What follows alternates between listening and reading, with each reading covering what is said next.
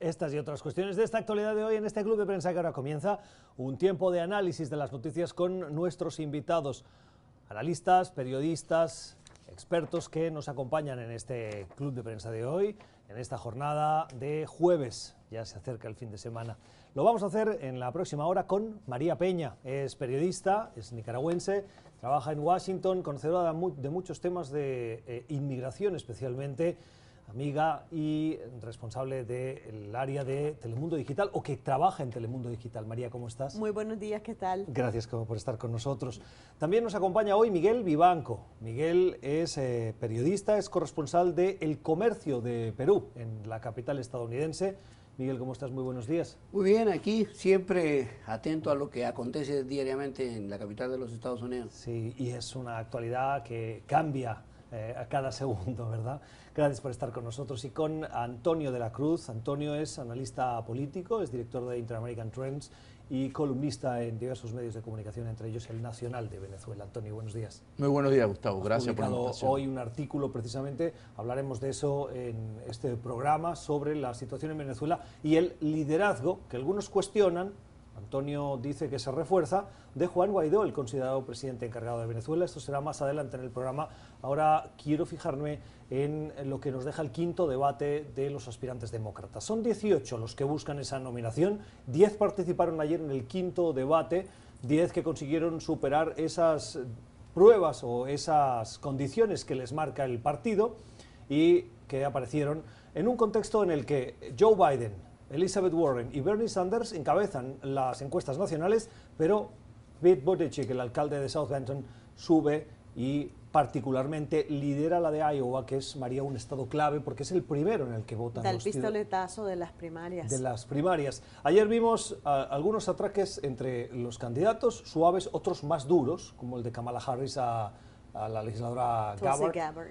Pero en general em, lo que se traslucía de ese debate es de todos los que estamos, ¿quién tiene las posibilidades reales de ganarle al presidente Trump. Es que efectivamente esa sigue siendo la pregunta del millón, eh, porque eh, yo lo que noté, contrario a lo que ha sucedido en otros debates, es que eh, en el escenario de, Atlanta lo que vimos es más que todo un ambiente de civismo entre todos ellos, de cordialidad de querer mostrar un frente unido contra el enemigo común para ellos, que es el presidente Trump obviamente la, ambición y el deseo de recuperar la Casa Blanca el próximo año. Lo dijo el, multimillonario Tom Steyer, de que la meta tiene que ser no solo ganar la Casa Blanca, sino mantener el control de la Cámara de Representantes y recuperar el Senado. Y no solo eso, sino que ir ganando también contiendas locales y estatales para que haya una hegemonía demócrata que pueda avanzar una política eh, progresista del partido. Entonces ayer lo que vimos de nuevo fue la lucha entre los candidatos de corte moderado como es Biden contra los eh, eh, candidatos de corte radical, de, corte de izquierda como son Warren y Sanders.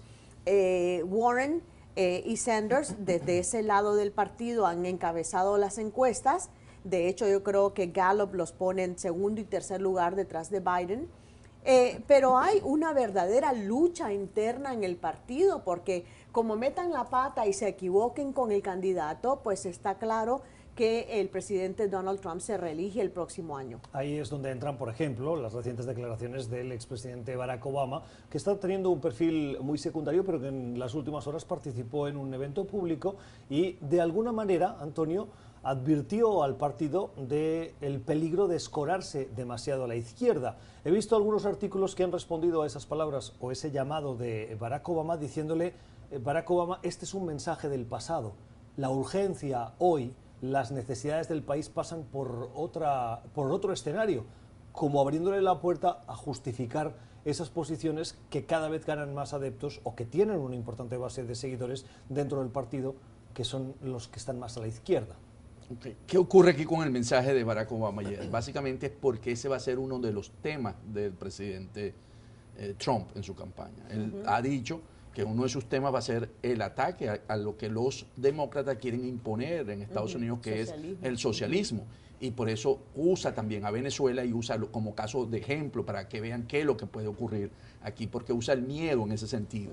Entonces, cuando Barack Obama interviene y hace ese tipo de señalamiento es porque no quiere que se polarice entre el sector de izquierda y el sector muy radical que también apoya un voto duro que tiene el presidente Trump. Entonces, y que el centro, que es el que realmente va a inclinar la balanza hacia dónde puede ganar el nuevo presidente, tenga tierra fértil para el presidente Trump, porque con ese mensaje va a atemorizar y puede muchos de esos votos indecisos moverse hacia su elección. Yo lo veo, a, complementando lo que han dicho en esta mesa, yo lo que veo es que no hay un candidato realmente de fuerza en el Partido Demócrata. Eh, lo que decía bien María era que internamente hay, hay pugnas, pero si vemos en el escenario hasta el momento con el tipo de argumentos para problemas muy puntuales, no hay un, candidato de polenda que creo que para el elector que está indeciso pueda motivarlo a decir él es el hombre, ¿no? Lo que pasó, por ejemplo, en la época de, Barack Obama. Él empezó a, despuntarse, pero él se le veía con un perfil, con un approach muy distinto y la gente empezó a sumar a su candidatura. Yo hasta el momento, el día de ayer, he visto un poquito más de lo mismo, con posiciones encontradas, pero con puntos neurálgicos que no encuentran solución o por lo menos no son bien vistas, porque si, si se califica que son de izquierda o, o pegado a la izquierda y, y, el otra, y el otro grupo son muy conservadores, creo que no aporta en beneficio del Partido Demócrata. Pero fíjate tú, algo muy interesante que dijo el cineasta que por cierto de izquierda Michael Moore lo dijo en la cadena MSNBC, que, que, fue uno de los patrocinadores del debate, él decía anoche que lo que está ocurriendo es que, bueno, sí, hay un momento de bonanza económica en el país, que en realidad empezó con las políticas del presidente Obama, eh, pero el problema es el siguiente, que cuando tienes a una población descontenta con el status quo, con el establecimiento político, y tienes una creciente desigualdad salarial, eh, y de distribución de riqueza en Estados Unidos. Ahora mismo los datos oficiales apuntan a que el 10% de los más ricos de Estados Unidos poseen el 70%, o poco más del 70% de toda la riqueza en Estados Unidos. ¿Qué quiere decir eso? Para los que estamos en la clase media, las familias de clase media están estrujadas. No son ni pobres para calificar para ayuda social, ni ricos para poder vivir una, una vida de plenitud. Entonces tienes desigualdades raciales, desigualdades económicas. Todo eso crea un caldo de cultivo que podría explicar el surgimiento de una figura como Donald Trump con todo su discurso populista, nacionalista. Eh, y entonces eh, Michael Moore decía, lo que está sucediendo ahora precisamente es que todas estas tendencias demográficas y sociales están empujando al Partido Demócrata más a la izquierda no es, decía él, el momento de estar queriendo conquistar hacia el centro o a los centristas. es el momento de atender las ansiedades de ese electorado que quiere un cambio drástico. Barack Obama decía, cuidado, no nos estemos yendo demasiado a la izquierda, pero le contestan, esa es una lectura equivocada de lo que está pasando dentro del partido y dentro del, electorado en general. Sí, María, eh, pero si vemos, o sea, tú dices que hoy, las, hoy las tendencias, ¿verdad?, dentro del Partido Demócrata es representar esa que está sucediendo hoy en, la sociedad americana. Es cierto. Sin embargo, cuando uno va a una elección, y tú conoces eso muy bien, el centro es generalmente es el que capitaliza la mayoría de los votos. En el caso de Barack Obama fue el voto afrodescendiente, ¿verdad? Que salió. Porque además hizo historia como el primer presidente. entonces, y eso le ayudó en ese sentido a impulsarse y su mismo discurso, ¿verdad? Fue un discurso que llegaba a las mayorías. Hoy en día, el que podría estar representando en ese sentido un poco más ese centro es Biden. Y por eso cuando hay encuestas nacionales, él surge como el, candidato favorito para enfrentar a Trump. Y sobre todo después que Trump lo mandó a, investigar en Ucrania. Entonces hay un elemento ahí que tomar Bueno, lo dijo Biden anoche en el debate. Bueno, ahora ya sé dos cosas, dice. Me quedaron claras dos cosas. Una, que Trump no quiere que yo sea el candidato. y Putin no quiere que yo sea el presidente. Entonces, eso está, eso va a teñir un poco en adelante todo el discurso y el debate político en este país. Sí, pero también hay que ser honestos, si realmente Biden o Sanders son los candidatos, tienen el perfil para captar, al margen de que, estén tocando temas álgidos, puntuales de la población descontenta, para ganar una elección. Y yo creo que ahí hay un descontento que, que se ha manifestado. Eh, en las encuestas puede registrar un número, pero eh, en términos generales creo que hay un descontento o una falta de confianza. Antes de cambiar de asuntos, quiero preguntar por el comportamiento, el, desempeño que tuvo Pete Buttigieg. Em, no sé si convendréis conmigo que Buttigieg tiene dos elementos que me parece que eh, es lo que lo más o menos definen. Por un lado, eh, sus políticas son más bien centristas y el segundo tiene un aire de Obama del inicio, de aquel 2007 en el que eh, alguien lo veía y decía, ah, este es un candidato y por el hecho de ser afroamericano tenía un cierto espacio, pero no se le daba muchas opciones frente a una omnipresente Hillary Clinton que parecía que iba a ganar. ¿Cómo visteis a, a Buttigieg? Bueno, yo, yo la verdad es que me pareció que hizo una buena actuación. De hecho, ha sorprendido su surgimiento en, en Iowa, en las encuestas de Iowa, que, que, en 74, 75 días empiezan las asambleas populares. o sea, eso da el pistoletazo al, proceso de primarias. Eh, a mí me llama la atención de que se supo defender bien contra estos argumentos de que él está demasiado joven. Eh, Obama eh, estuvo entre los más jóvenes cuando se lanzó a la presidencia, pero yo creo que algo, un punto que sacaron anoche es que no, no está claro que él pueda captar al el voto de las minorías, el voto de los afroamericanos, que va a ser clave en esta contienda, obviamente. En el 2016 muchos se quedaron en casa porque no estaban convencidos con la candidatura, la candidatura de Hillary Clinton. Yo creo que el próximo año vamos a ver otra vez ese mismo problema, digamos. ¿Qué puede hacer el candidato que, que surja de esta contienda para captar el voto de las minorías, de las mujeres, de los jóvenes, de los indecisos, de los independientes? Es un reto mayúsculo. En el caso de los nuevos yo creo que estamos viendo perfiles, pero cuando empiecen las primarias creo que ahí va, va a empezar un derroteo más claro de lo que podría surgir. Cerramos. Sí, bueno, aupando un poquito, dando un elemento adicional, Kamala Harris obtuvo un nuevo respaldo del caucus eh, negro del Congreso, ¿no? del Black Caucus en el Congreso, y eso ella tiene el mayor número actualmente, llega a 11. Más que Cory Booker. entonces, eso es un elemento interesante porque la fórmula puede ser un presidente con una vicepresidenta que podría bueno, tener se estaba, se estaba especulando de que una, una fórmula podría ser eh, Buttigieg con Kamala Harris. Por eso estoy diciendo, pueden combinar elementos que permitan captar ese mosaico. Porque acordémonos que Kamala Harris dijo, tenemos que recuperar la coalición Obama. ¿Qué quería decir con eso ella? El acercamiento que logró Obama con todos los sectores de la sociedad y todos los grupos étnicos. Son las 9 y 44 minutos en Colombia, en Bogotá, así como en el resto de ciudades del país, está convocada hoy un paro nacional. Los eh, diversos sectores sociales que salen a las calles, que son muy diversos, desde transportistas hasta estudiantes, eh, piden o temen que lo que se ha conocido como el paquetazo, una serie de medidas que estaría estudiando el gobierno de Iván Duque, avancen y sean aprobadas. Unas medidas que, a su juicio, recortan derechos de los trabajadores. Eso ha llevado a este paro nacional, que hacía años que no se veía en Colombia, y a una alerta por una presunta información que asegura que hay una injerencia en esos movimientos que quieren utilizarlos para crear violencia y desestabilizar un escenario que ya hemos visto en otros países de América Latina, como por ejemplo en Ecuador, en Chile, lo hemos visto también en Bolivia y ahora se podría repetir, Miguel, en Colombia.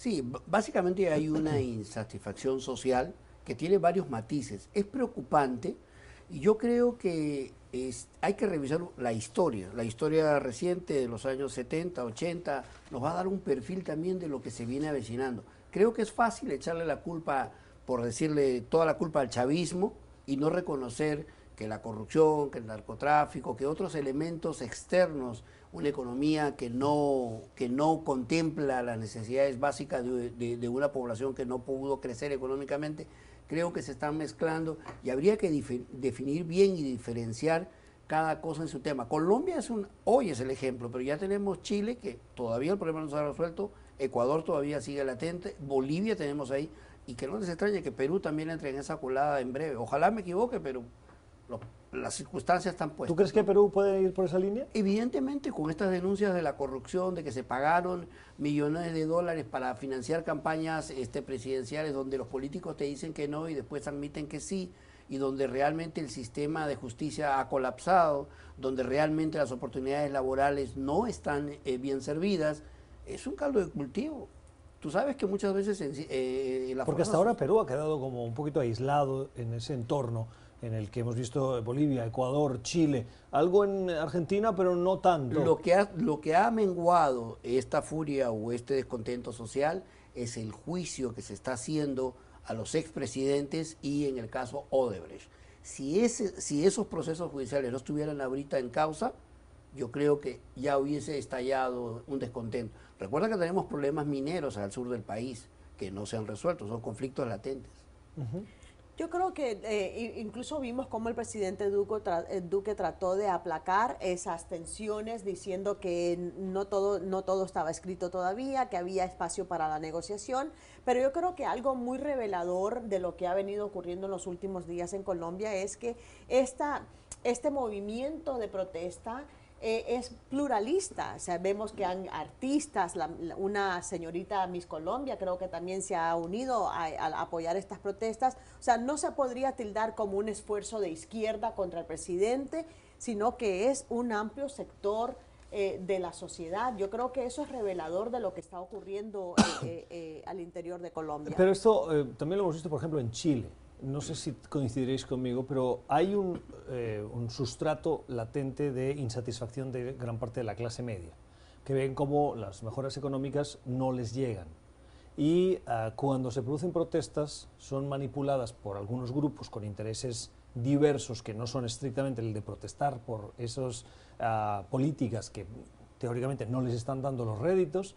Y entonces, para desacreditar las protestas, se dice que son violentas intentando ocultar que realmente hay un problema social, que es que la clase media ve cómo no están satisfechas sus necesidades con determinadas políticas que se llevan aplicando en las últimas décadas en América Latina. Eso ocurre, sin embargo, cuando se ha señalado y ha habido la protesta, los presidentes han reculado y, han, y han quitado el paquete de medidas. En este caso, Iván ya dijo que no está en Iván Duque, el presidente Iván Duque, I'm sorry. Es que, son amigos. sí, desayunó con él hoy. sí, somos, vivíamos en el mismo edificio aquí cuando él vivió, en este trabajo en el eh, disculpe, el presidente Duque, ¿verdad? Él dijo que no está planteado lo de las pensiones. Él ya lo ratificó, sin embargo a mí me dicen mis amigos de Colombia que es que el ministro todavía lo tiene en planteamiento. Entonces, y que no hay una alineación, entre el presidente y los ministros y que eduque la credibilidad y hoy está en un punto bajo de popularidad. Pero ¿qué ocurre? ¿Qué vemos metiendo toda América Latina? Hay una insatisfacción, sí es cierto, pero es una insatisfacción contra el Estado, contra la manera, porque el mecanismo que es la protesta se convierte en un paro, en una lucha contra el Estado en sí mismo y se maneja a través de redes sociales. Las redes sociales hoy son muy importantes si tú quieres vincularlo contra el 70, porque en el 70-80 era la guerrilla urbana o la guerrilla en, el campo. Entonces el, el método cambió hoy, el manejo es a través de redes sociales. Y se multiplica el mensaje. Entonces se utiliza y es enfocado. Entonces, ¿quiénes son los generadores de esos mensajes negativos que generan miedo, que se utilizaron? No solamente hoy en América Latina se usaron, en el Reino Unido para el Brexit, se utilizaron, dicen que aquí para la elección. Entonces, hay toda una arquitectura nueva que ha venido utilizando la izquierda, porque aquí es la izquierda, es los que son antidemocracia, en los que no creen en los valores democráticos, porque destruir tu ciudad, como lo han hecho en Santiago, no son gente que quiere la democracia como valor. Pero aquí quiero hacer un matiz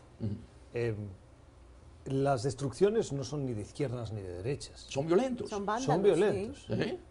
criminalizar a la izquierda por esas protestas también me parece injusto. Quiero decir, eh, sin intentar defender a ningún partido, ni a ninguna eh, organización, ni a ninguna corriente eh, política. También hay, como cuando decimos populismos de izquierdas, los hay también de, derechas. Por lo tanto, las protestas que pueden ser organizadas por los conservadores o la derecha en América Latina o en cualquier parte del mundo que acaban en violencia, creo que también es injusto decir que esa violencia es responsabilidad de la derecha. además, porque recordemos que es un, es, un, es un sistema democrático que hasta donde yo sé se permite la libertad de expresión y esa libertad de expresión incluye salir a las calles a protestar contra políticas, contra políticas sociales. Correcto, correcto. Pero entonces eh, yo estoy de acuerdo contigo en el que, claro, no puedes eh, echarle la culpa a, todo un movimiento cuando es, la acción de unos cuantos. Eh, es como decir que el Foro de Sao Paulo o el Foro de Puebla hoy son los responsables de esos movimientos. Dentro del foro hay intelectuales de mucho prestigio y todos estos movimientos que pretenden desestabilizar gobiernos, que pueden haber sido inspirados por algunas personas que están dentro de ese foro, eso no le quita legitimidad a la idea original o a las ideas que se pueden eh, debatir en ese foro es legítimo que existan esos foros y que haya violencia no hace que el foro sea inmediatamente un... Un solo elemento de información y te doy la palabra, pero debemos tomar en cuenta que ya Chile detectó que habían elementos de Cuba y elementos venezolanos dentro de las protestas con violencia y ya salieron, ya lo, ya lo anunciaron. Eso sí los culpabiliza y los responsabiliza, porque ahí detrás sí hay un gobierno de una determinada línea política que está instigando eso pero el colectivo de la centroizquierda o de la izquierda latinoamericana no tiene por qué ser demonizado por culpa de que haya dos gobiernos, entiendo yo. Tocaste un tema muy importante y yo quiero también que, no se pierda de vista. Estamos hablando de Colombia, pero nos hemos ido prácticamente a toda parte del sur porque el problema es el mismo. Tengo que ir a la pausa además. Sí, básicamente es, yo creo que la debilidad de los partidos políticos también contribuye a que este caos se generalice. De acuerdo. Y no nos olvidemos que el vandalismo proviene de lo que son antisistemas también.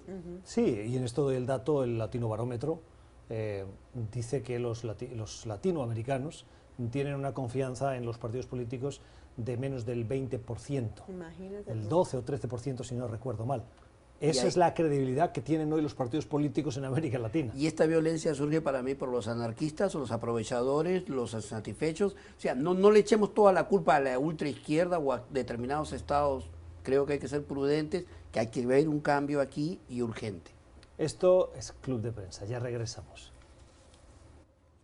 Seguimos en Club de Prensa hoy con las opiniones de Antonio de la Cruz, de María Peña y de Miguel Vivanco. Quiero hacer una precisión, una corrección. En el segmento anterior afirmábamos que la convocatoria de paro nacional en Colombia estaba seguida por, entre otros colectivos, dijimos, transportistas. No es cierto. Quien convoca y quien lleva las concentraciones de hoy en Colombia son fundamentalmente estudiantes y centrales obreras. Corrección necesaria eh, en este club de prensa de hoy. 10 y 58 minutos de la mañana en La Paz, Bolivia. En las últimas horas, la presidenta interina, uh, Janine Añáez, Ha, presentado... ¿Áñez? Sí. Áñez. Áñez. Ha presentado un proyecto de ley al Congreso en el que propone elecciones anticipadas. Ese proyecto de ley ahora tiene que ser debatido, tiene que ser aprobado. Ese Congreso está controlado mayoritariamente, dos tercios, por el partido de Evo Morales. Esto se ha producido cuando ha aumentado ya a 30 el número de víctimas mortales, de muertos en los eh, conflictos que se están produciendo en el país a raíz de eh, las protestas derivadas de las eh, fracasadas elecciones del pasado 20 de octubre. Antonio, un proyecto de ley que tiene visos de avanzar, teniendo en cuenta que Morales sigue buscando la confrontación desde fuera y ese Congreso está controlado mayoritariamente por su partido? Sí, claro que sí va a avanzar. Acaba de ocurrir esta mañana que se reunieron en las cámaras del Congreso y nombraron la presidenta del Congreso ya, que es del MAS, se mm. llama Eva Copa. Entonces, y ellos también están introduciendo un proyecto de ley, ¿verdad? Para, porque lo primero que tienen que hacer es cancelar las elecciones del 20 para poder generar una nueva legislación y convocar a las nuevas. Y también en la reunión de la OEA, 26 países aprobaron eh, ayer eh, que hicieran elecciones lo más pronto posible. Entonces vamos a tener el proyecto del partido del MAS, que apoya al, al expresidente Evo Morales, y el de la presidenta encargada eh, Áñez, que ya también lo introdujo. Básicamente consiste en, en cancelar la elección, nombrar unas autoridades nuevas y convocar, elecciones. Bueno, pero ya hemos visto que Morales, como tú decías anteriormente, Gustavo, lo que está pidiéndole a su, a su partido dentro de la Asamblea Legislativa es que eh, rechace su renuncia porque él sigue insistiendo de que fue obligado a renunciar, eh, que fue un golpe, etcétera. Y no solamente que rechace esa renuncia, sino que le permitan regresar al país para culminar su término, el, eh, creo que el 21 de enero.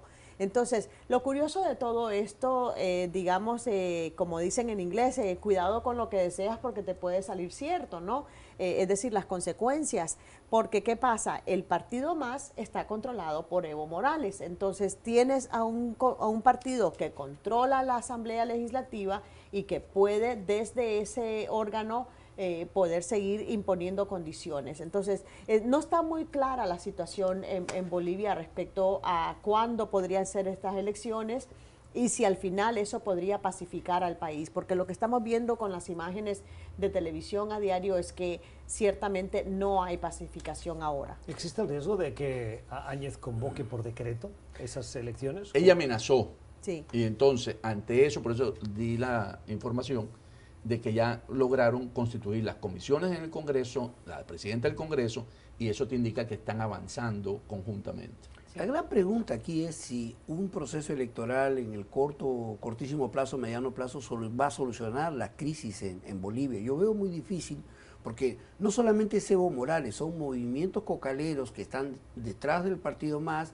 pero además de eso hay mucha influencia de, de diferentes sectores. Entonces yo, yo ahí diría que habría que ver con bastante cautela si este proceso electoral en puertas va a solucionar el problema. Yo creo en lo personal que habría que ver la posición final que adopte Evo Morales. Regresando a Bolivia cambia el escenario.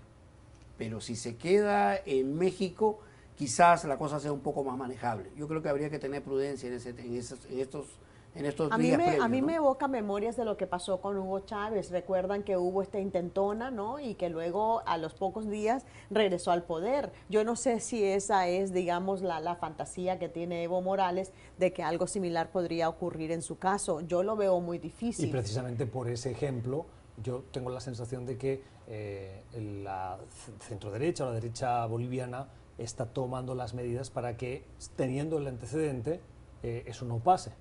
No, interesante, la llamó porque Evo tiene fantasía, entonces eso fue es una fantasía. sí, bueno, pero Hugo Chávez ah, también tenía esa fantasía y be careful what you wish. ¿no? Entonces, no, bueno, en ese sentido yo creo que ahí en Bolivia, con Evo, podrá los movimientos de, que apoyan a Evo desestabilizar un poco, ¿verdad? La área donde ellos dominan, la área norte, ¿verdad? Donde están los cocaleros.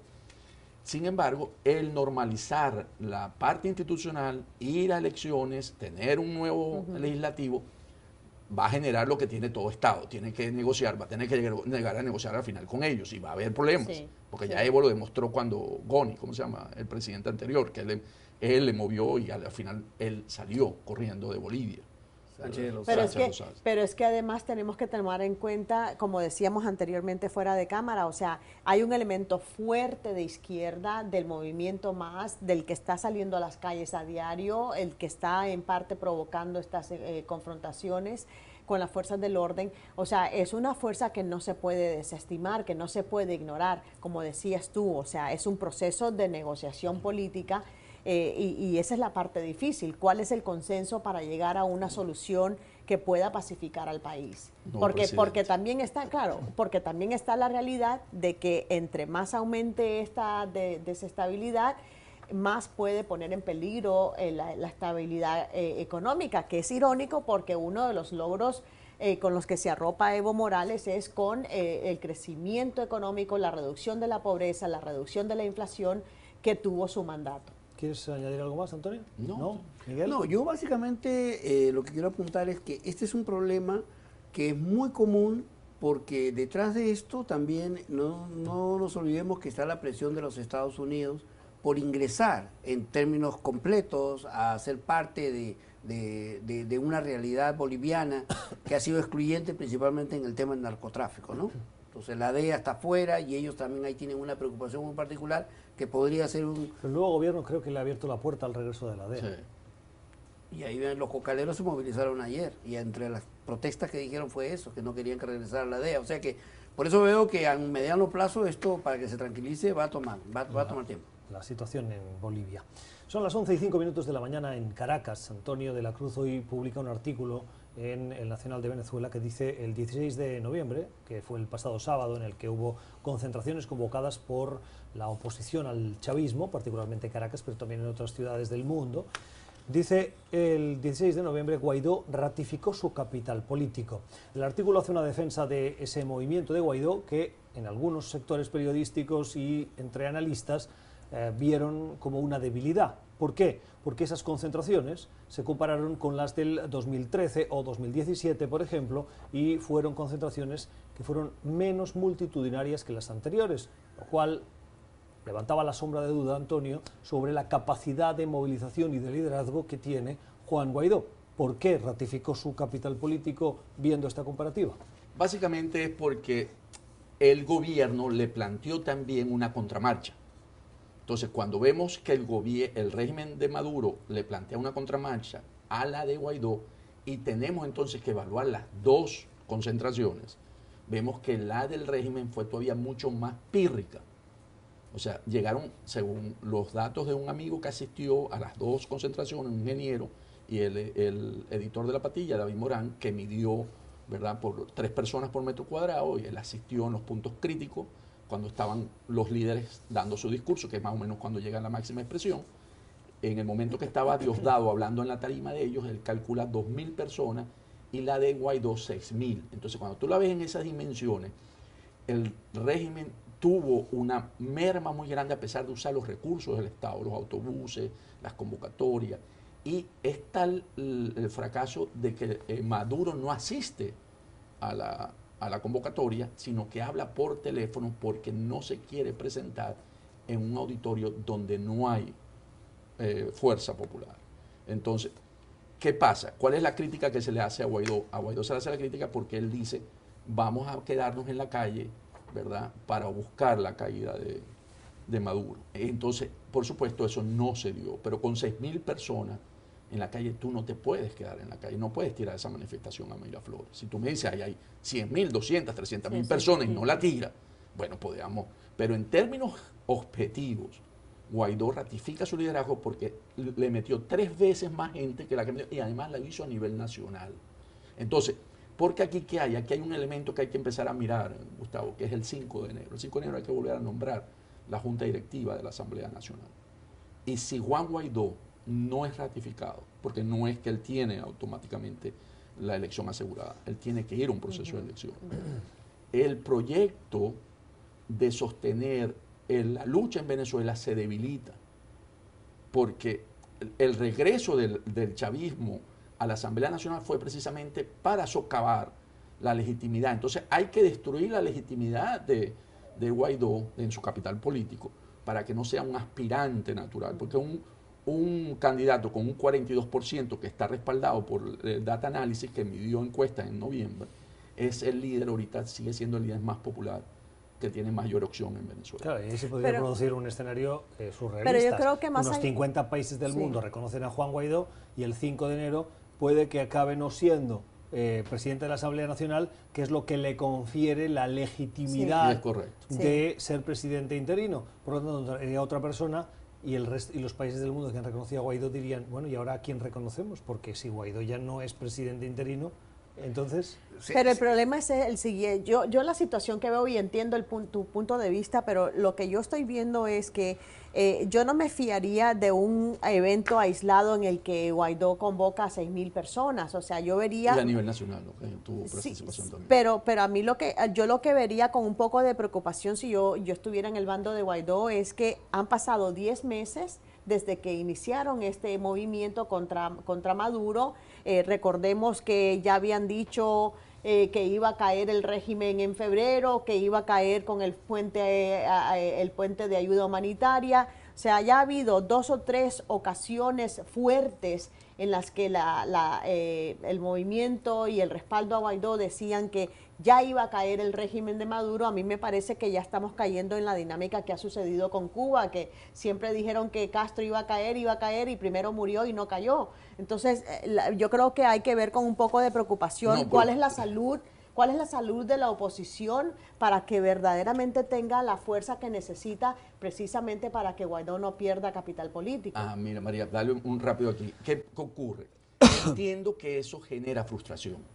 O sea, el que no haya alcanzado lo que él consideró el cese de la usurpación en las fuerzas que están alrededor de él hasta ese momento genera una frustración. Y esa frustración la ha canalizado precisamente ese elemento que estaba con Guaidó a través de las redes sociales, criticándolo, no en términos de unirse, porque si bien es cierto, y, deslegitimando a, Guaidó, porque el perder la figura de Guaidó en este momento, ¿quién lo sustituye? Claro.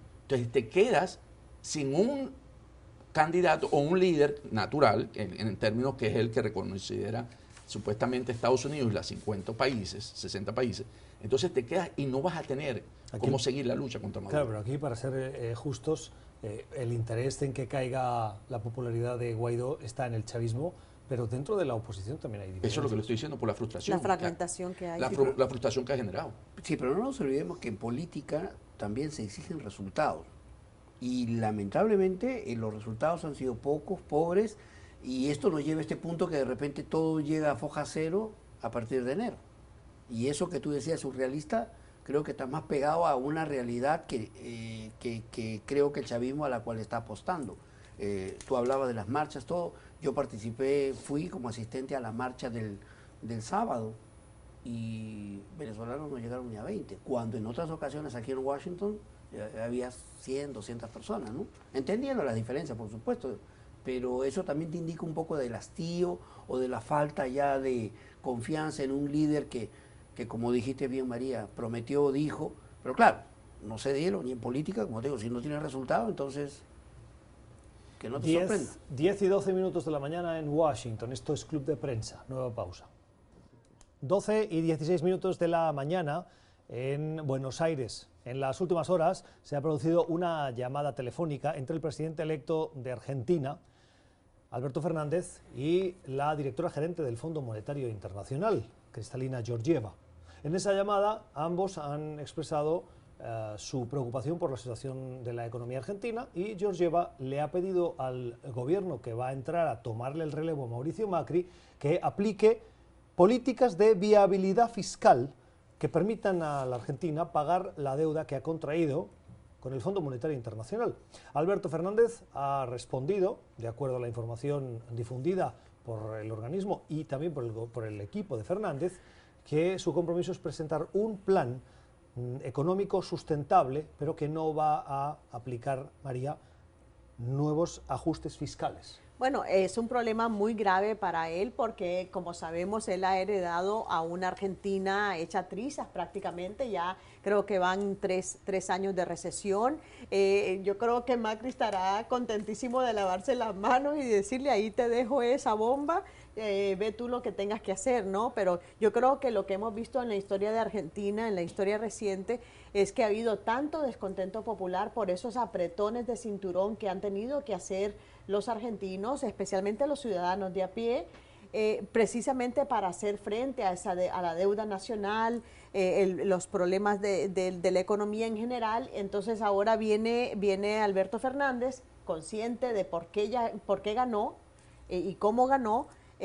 pues el reto que tiene ahora es cómo ir saneando las finanzas y la economía de Argentina. Yo creo que es un reto mayúsculo eh, veremos qué pasa, qué significa ese plan de, no más ajustes, porque la realidad es, bastante fuerte sobre el terreno. Alberto Fernández entra con el fantasma de Néstor, de Néstor Kirchner, que rechazó, desconoció la deuda externa. En ese momento Hugo Chávez tenía chequera y lo ayudó a salir de la crisis. Hoy no hay quien pueda... no hay quien lo pueda. Entonces él va a tener que enfrentar con sus propios esfuerzos y en ese sentido para él es muy fuerte porque la deuda hoy representa, es la más alta en América Latina en, cuanto a relación al PIB. Pero sin embargo, tomando en cuenta a Macri, Macri recibió también un país endeudado hace cuatro años, porque si recordamos, apenas fueron cuatro años. El resto fue de Cristina Kirchner, del peronismo, desde el 2000 hasta el 2014. Entonces, él recibe también un país endeudado él tenía el problema con los fondos buitres, estoy hablando de Macri.